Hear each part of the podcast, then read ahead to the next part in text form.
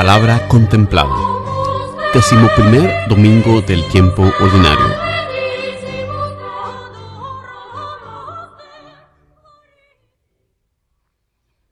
Lectura del libro del profeta Isaías. Esto dice el Señor.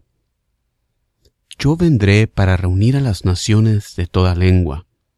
Vendrán y verán mi gloria.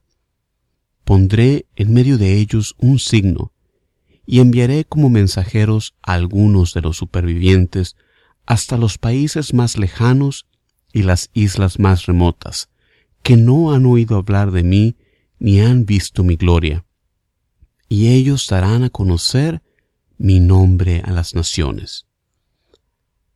Así como los hijos de Israel traen ofrendas al templo del Señor en vasijas limpias, así también mis mensajeros traerán de todos los países como ofrenda al Señor a los hermanos de ustedes, a caballo, en carro, en literas, en mulos y camellos, hasta mi monte santo de Jerusalén.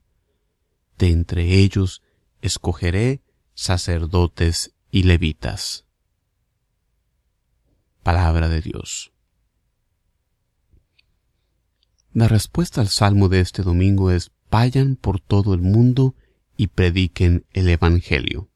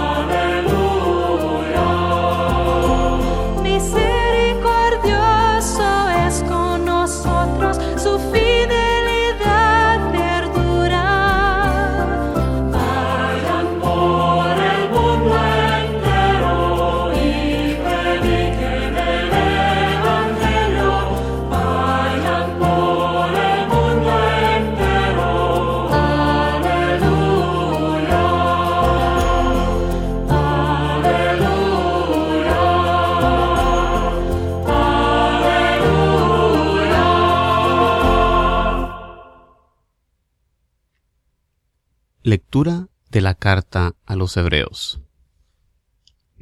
Hermanos, ya se han olvidado ustedes de la exhortación que Dios les dirigió como a hijos, diciendo, Hijo mío, no desprecies la corrección del Señor, ni te desanimes cuando te reprenda, porque el Señor corrige a los que ama y da azotes a sus hijos predilectos. Soporten pues la corrección, porque Dios los trata como a hijos. ¿Y qué padre hay que no corrija a sus hijos? Es cierto que de momento ninguna corrección nos causa alegría, sino más bien tristeza, pero después produce, en la que la recibieron, frutos de paz y de santidad. Por eso, robustezcan sus manos cansadas y sus rodillas vacilantes, caminen por un camino plano para que el cojo ya no se tropiece, sino más bien se alivie. Palabra de Dios.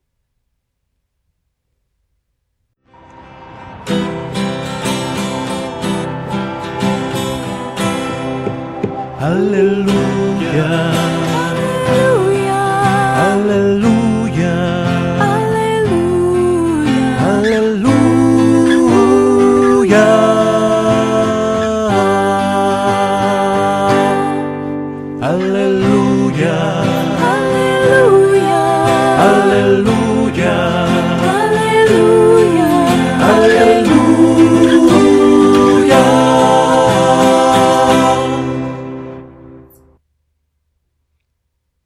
Proclamación del Santo Evangelio según San Lucas.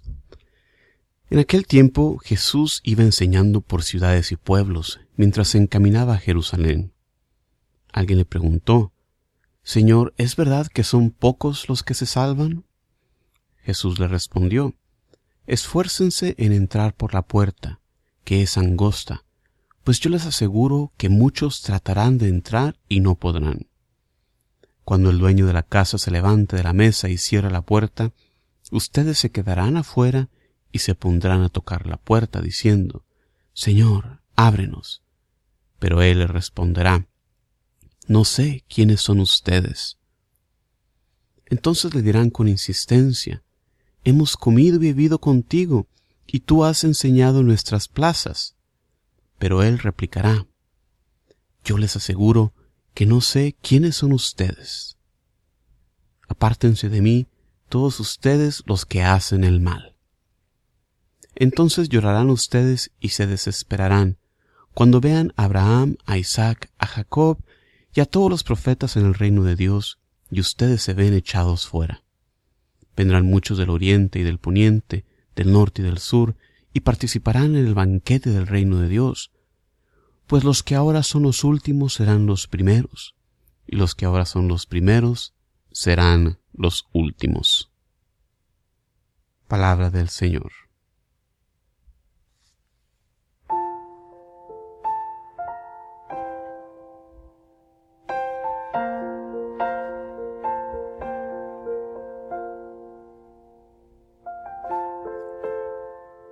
Muy bienvenidos una vez más a este espacio donde tomamos un momento de reflexión para considerar el mensaje de la palabra de Dios que Él nos tiene semana con semana en las lecturas de la misa.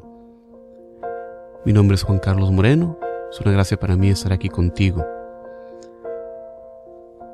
En la primera lectura de este domingo oímos de la última parte del libro del profeta de Isaías, el propósito que Dios tiene con los que habían sido exiliados. Dios viene a reunirlos después de su dispersión. La unidad del pueblo de Dios es su deseo, y esta unión nos permite ver la fama y la gloria divina. Dios los reúne de todas las esquinas del mundo, con las ciudades aquí mencionadas, localizadas en los puntos más retirados del mundo antes conocido. El punto de reunión es la ciudad santa de Jerusalén, donde pueden una vez más reanudar el culto al Santo de Santos, y donde incluso algunos de ellos servirían a Dios como sacerdotes y levitas. La aplicación de esta lectura a nuestros tiempos es que también a nosotros que por el pecado nos habíamos separado de Él, nuestro Dios, Él nos reúne, nos sana, nos reconcilia. Para nosotros el punto de reunión es la Santa Iglesia Católica, la Iglesia Universal, que recibe a todo hombre y mujer de buena voluntad en el nombre de Jesucristo, su fundador. La Iglesia es la Nueva Jerusalén, que reúne a todos para rendirle verdadero culto al Señor y para guiarnos a nuestro destino, la Jerusalén celestial.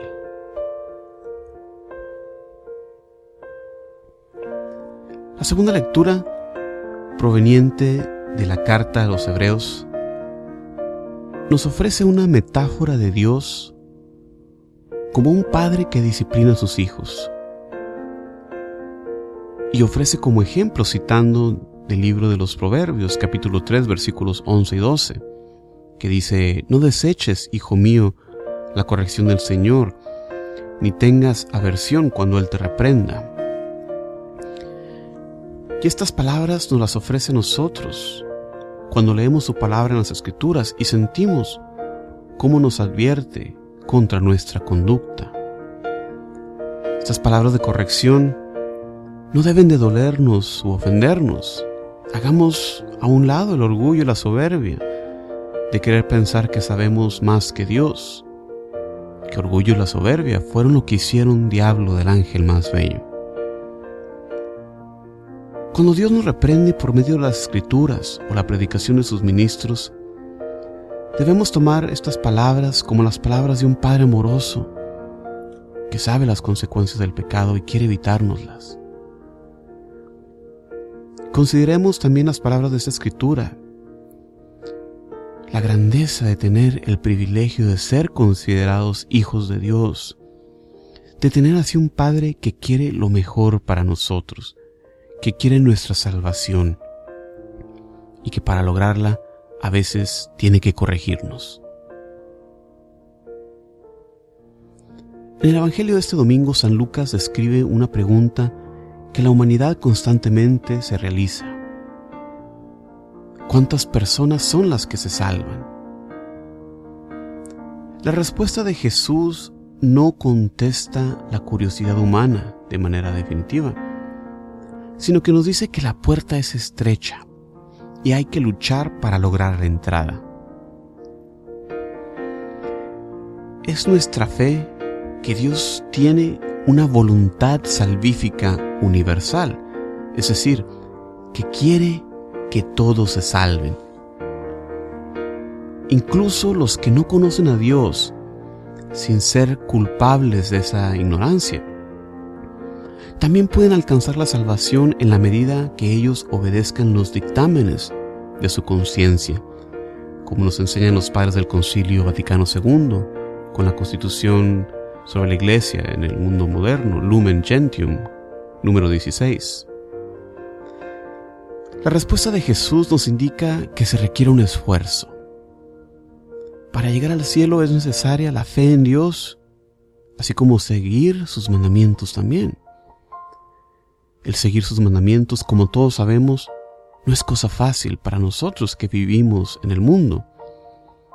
Es más bien una constante lucha contra las fuerzas opuestas a Dios, las fuerzas del mundo y de la carne. En la lectura Jesús procede a enseñarnos por medio de una parábola. Nos enseña que no es suficiente el conocer al Señor, haber oído su predicación. Esto no es suficiente para entrar al banquete. Se necesita hacer su voluntad, obedecerle, cumplir sus mandamientos como vemos en esta escritura y también en el pasaje paralelo en el Evangelio de Mateo capítulo 7 versículo 21. En esta semana dirijamos nuestros anhelos hacia el Dios que nos ama y que quiere nuestra salvación. Y tomemos la resoluta decisión de seguir entonces la voluntad de Dios. Como siempre, muchísimas gracias por acompañarnos en estas reflexiones. Se despide de ustedes Juan Carlos Moreno desde Houston, Texas, invitándolos también como siempre a visitar mi sitio de internet jcmoreno.net para encontrar más recursos para la evangelización. Muchísimas gracias, paz y bien para ustedes por siempre. Hasta la próxima.